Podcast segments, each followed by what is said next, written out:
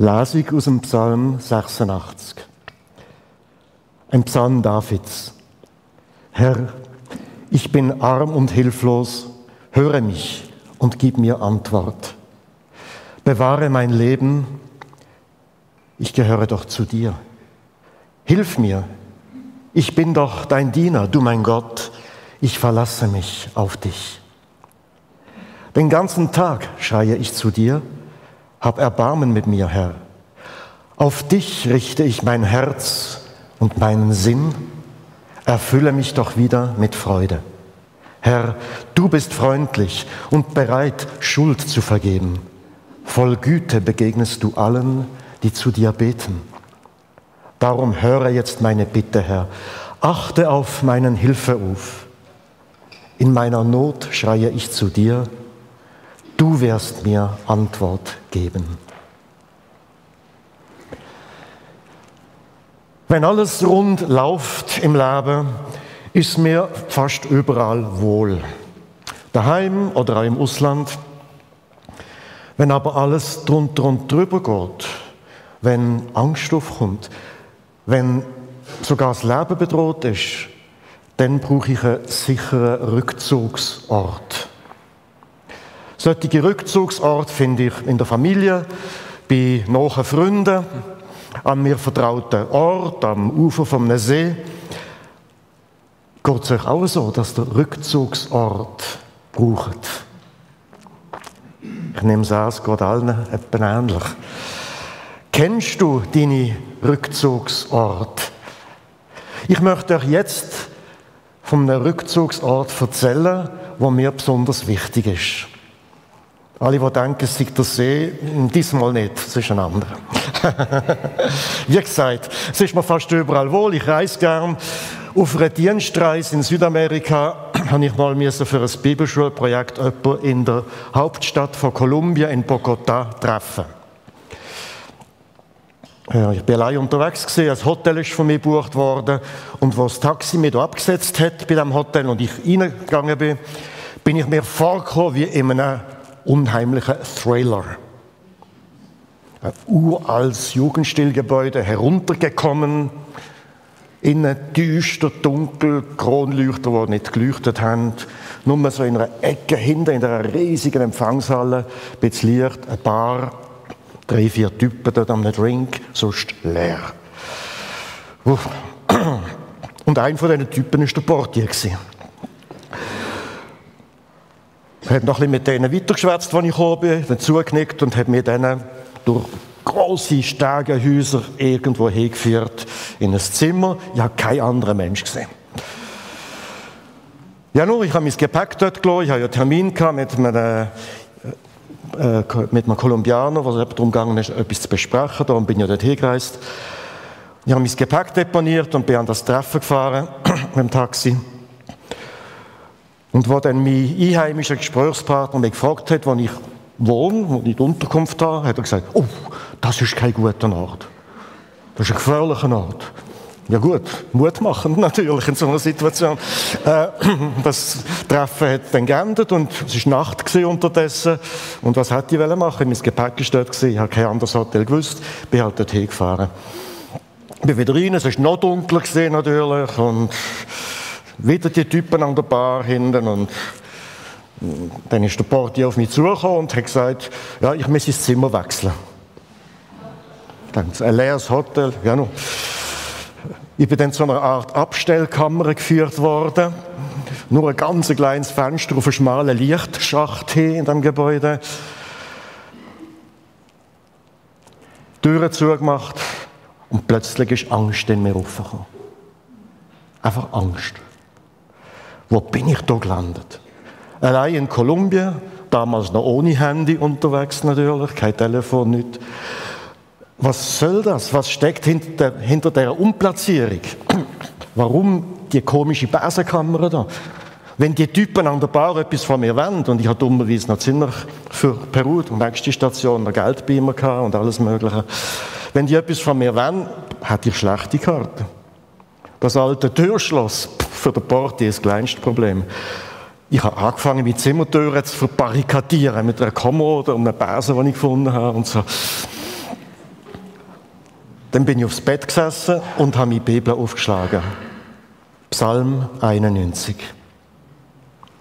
Wer unter dem Schirm des Höchsten wohnt, wer im Schatten des Allmächtigen ruht, der darf sprechen zum Herrn, meine Zuflucht, meine Burg, mein Gott, auf den ich vertraue.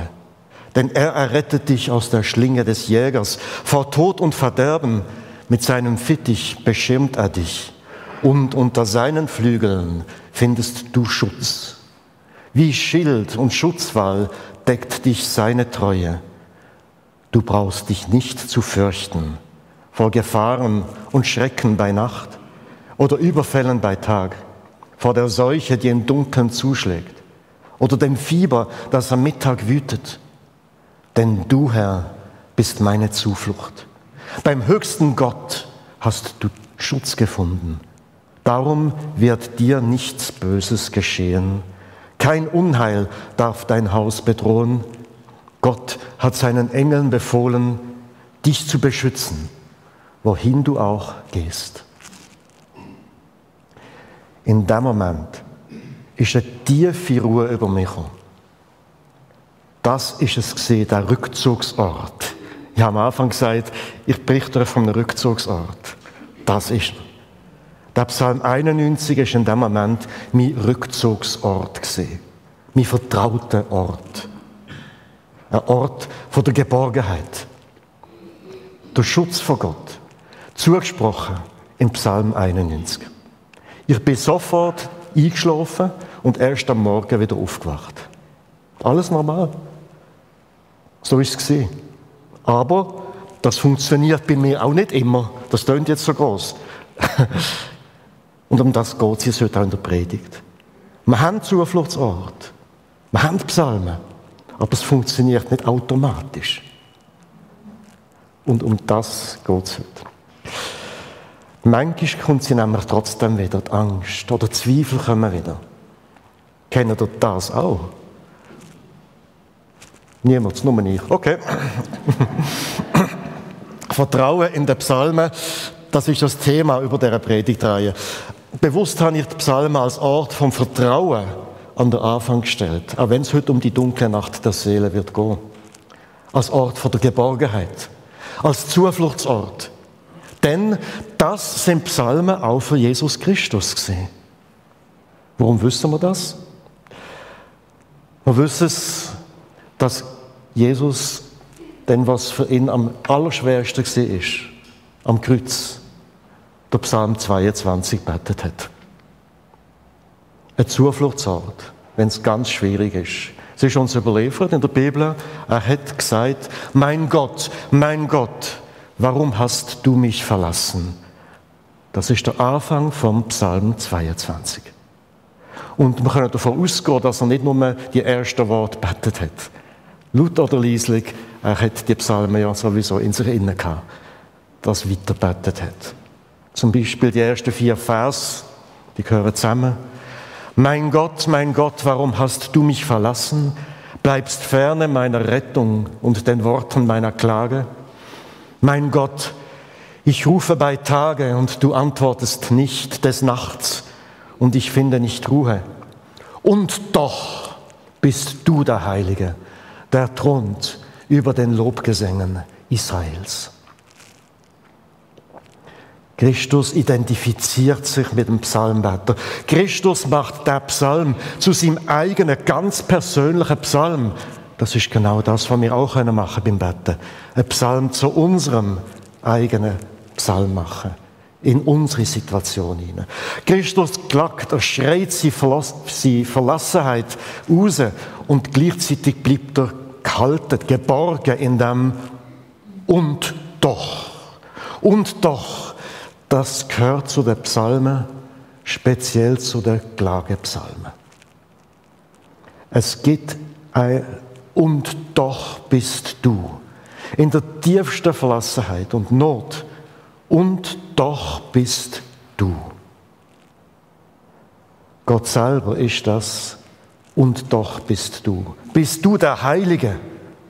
der thront über den Lobgesängen Israels. Im Hebräischen ist das und doch, und doch bist du ein einziges Wort, Ve'atach. Und doch bist du. Als ich beim Vorbereiter von dieser Predigt mit unserem Sohn David, sitzt gerade da, über das habe, und doch bist du, hat er gesagt, für ihn ist das der größere Hoffnungshorizont, der über die paar Jahrzehnte von unserem Leben rausgeht. Besser kann man es nicht ausdrücken. Genau das ist es. Der größere Hoffnungshorizont, der über die jetzige Situation, wo sogar über die paar Jahrzehnte von unserem Leben darüber ausgeht. Auch für Christus am Kreuz ist nach dem, warum hast du mich verlassen, genau das, und doch bist du gekommen. An dem Hoffnungshorizont leuchtet, leuchtet Auferstehung auf das ewige Leben. Oder wie Jesus am Kreuz noch zu seinem Leidensgenossen, zu einem von ihnen gesagt hat, noch heute wirst du mit mir im Paradies sein. Das ist auch ein Teil, genau, von dem Hoffnungshorizont. Es gibt noch mehr als die Not, die im Moment alles will ausfüllen. Und ich, ist für uns unvorstellbar, wenn man gekreuzigt ist, was das für Schmerzen sind. Da ist die Not absolut präsent. Und doch bist du. Ein Hoffnungshorizont für den Leidensgenoss von Jesus. Ein Hoffnungshorizont für jeden Leidensgenoss von Jesus. Ein Hoffnungshorizont für uns, wenn wir in einer schweren Situation sind. Wo suche und vor allem, wo finde ich Gott, wenn die Angst mir den Hals zuschnürt, die Kehle, die Seele zuschnürt? Ich kenne das Gefühl, dass durch einen plötzlichen Todesfall in der Familie oder durch eine schwere Diagnose alle Perspektiven und damit auch alle Lebensfreude plötzlich weg sind. Ein dunkler Mantel legt sich über alles. Essen, Freizeit, Nachrichten, Geplauder, Unterhaltung, uninteressant. Alles wird einem egal, manchmal sogar unerträglich, der ganze Betrieb.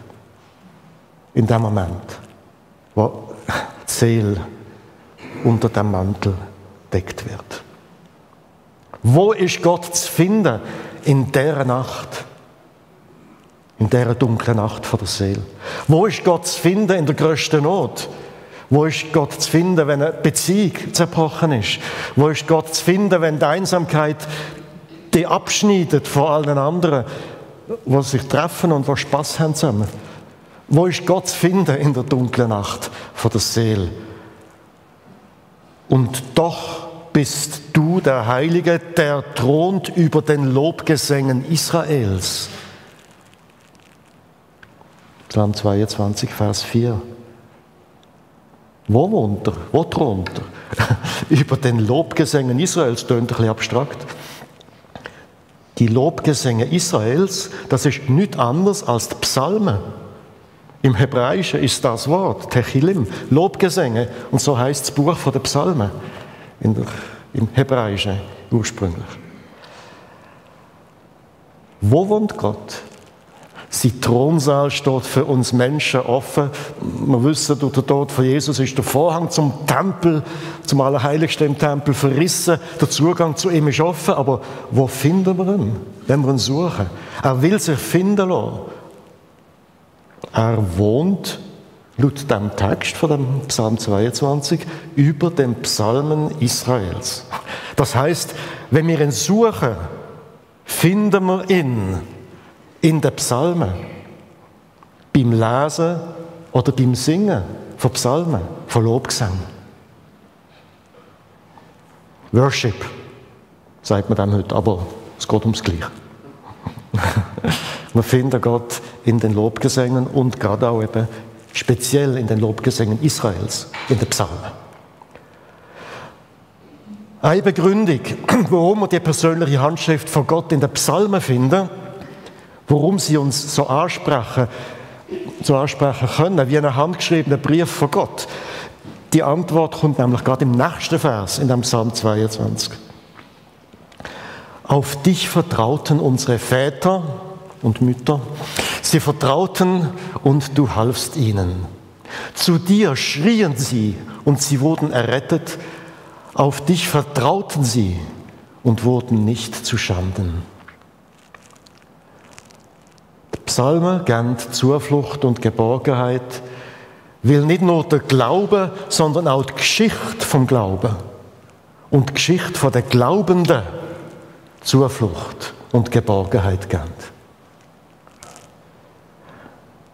Unsere Identität ist nicht nur eine individuelle Identität, sondern auch eine kollektive Identität. Meine Geschichte ist auch die Geschichte von meiner Familie, die Geschichte von meiner Herkunft, die Geschichte von meinem Volk. Die Erzählungen von unseren Eltern und Großeltern weiten unseren persönlichen Erfahrungshorizont bis weit in die Zeit vor unserer Geburt. Das gehört auch zu uns. Es gehört auch zu unseren Erfahrungen, was wir hören, was die Eltern erlebt haben, Großeltern. Und umgekehrt erzählen wir einander und unseren Kindern auch unsere Glaubenserfahrungen, unsere Geschichte vom Glauben.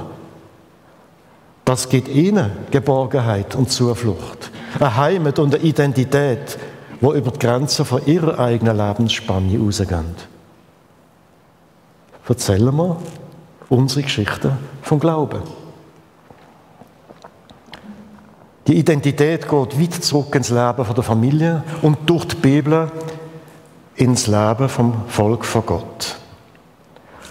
Und die Identität endet auch in der Zukunft nicht mit unserer eigenen Lebensspanne. Sie gründet letztlich in der Ewigkeit und gilt in Ewigkeit. Das ist der Hoffnungshorizont, wo über die paar Jahrzehnte von unserem Leben rausgeht. Ein sicherer Halt. Ja, Gott lässt sich gern finden in den Psalmen. Es gibt Trost. Es gibt neue Kraft.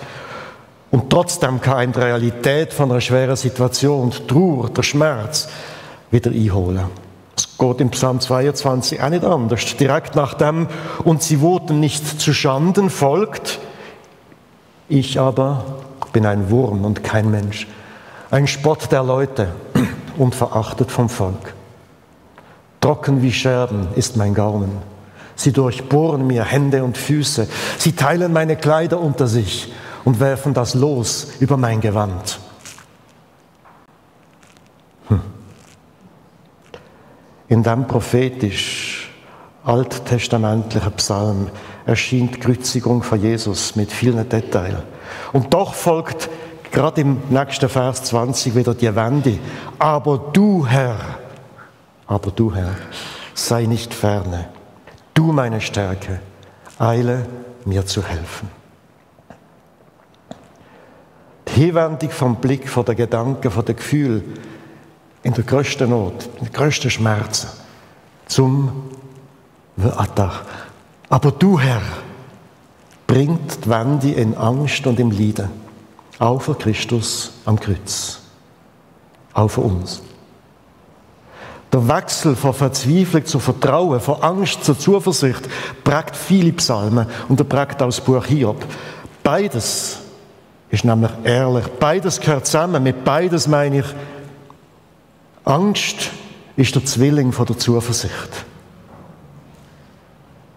Klagen ist der Zwilling vom Loben. Und Zweifel ist der Zwilling vom Vertrauen. Es gehört zusammen. Von Angst zur Zuversicht, vom Klagen zum Loben, vom Zweifel zum Vertrauen.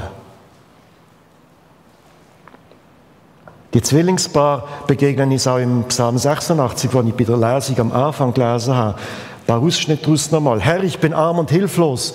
Höre mich und gib mir Antwort. Den ganzen Tag schreie ich zu dir. Hab Erbarmen mit mir, Herr. In meiner Not schreie ich zu dir, du wirst mir Antwort geben. Es ist immer beides. Gott, vermessene Leute greifen mich an, eine gewalttätige Bande will mir ans Leben, sie alle fragen nicht nach dir. Aber du, Herr, du bist ein Gott voll Liebe und Erbarmen. Du hast viel Geduld, deine Güte und Treue sind grenzenlos. Klag und Lob. Blickrichtig Angst und blickrichtig Gott.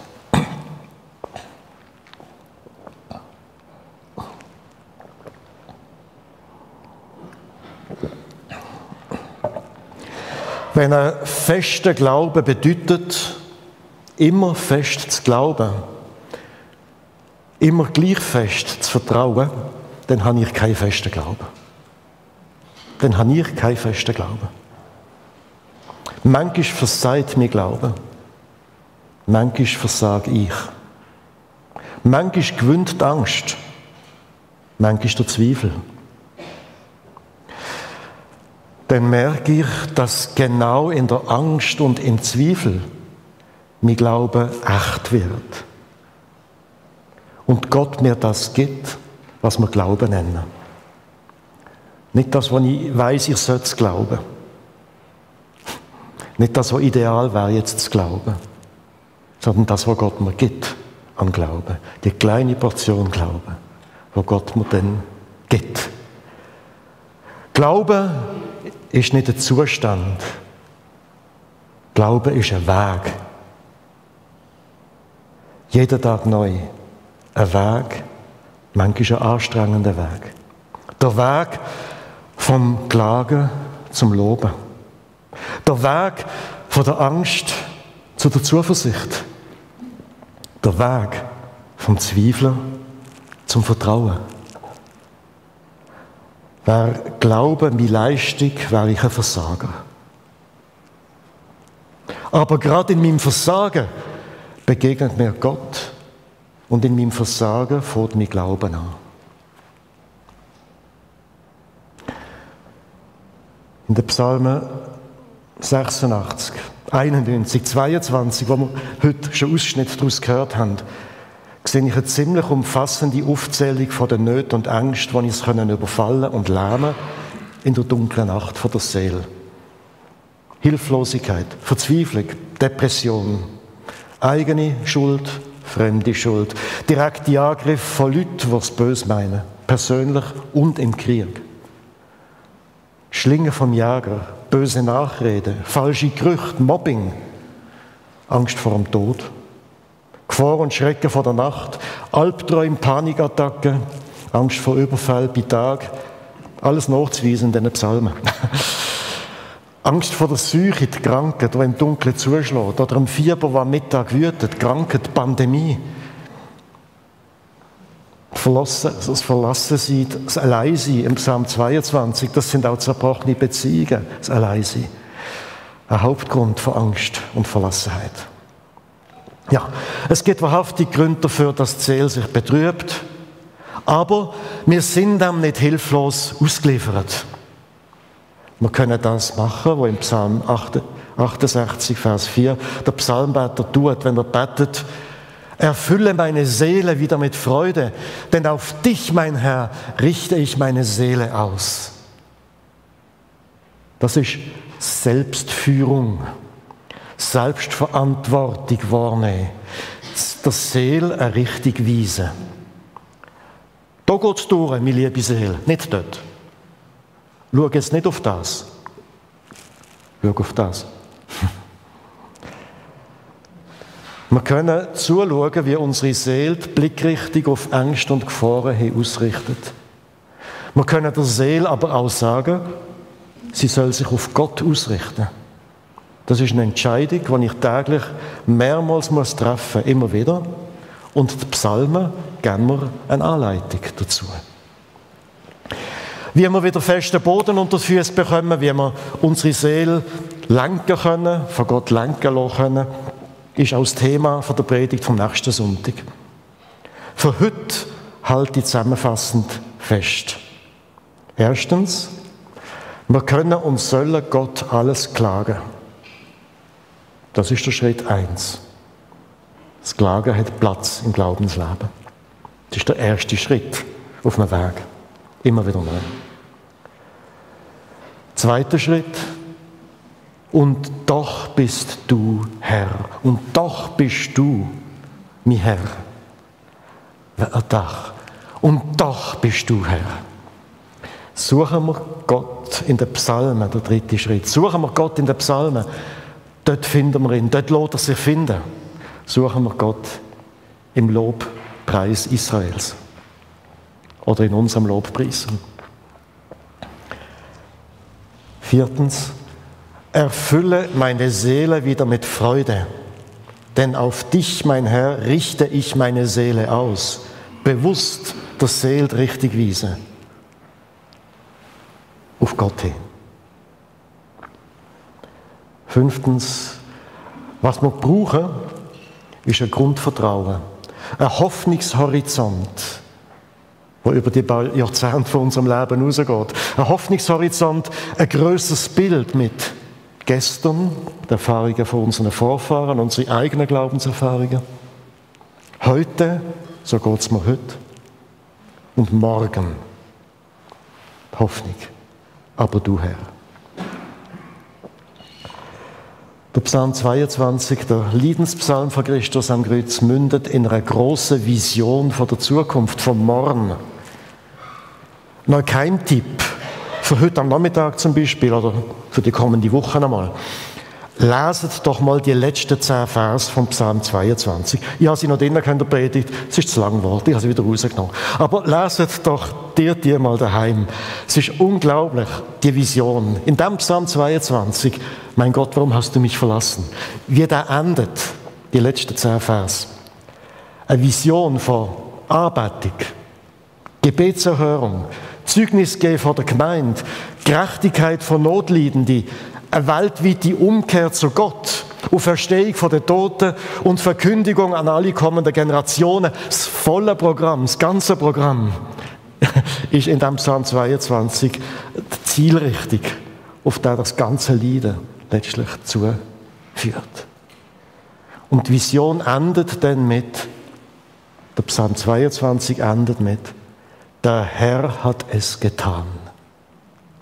Und mit dem ende ich heute auch die Predigt. Der Herr hat es getan. Er ist und er bleibt.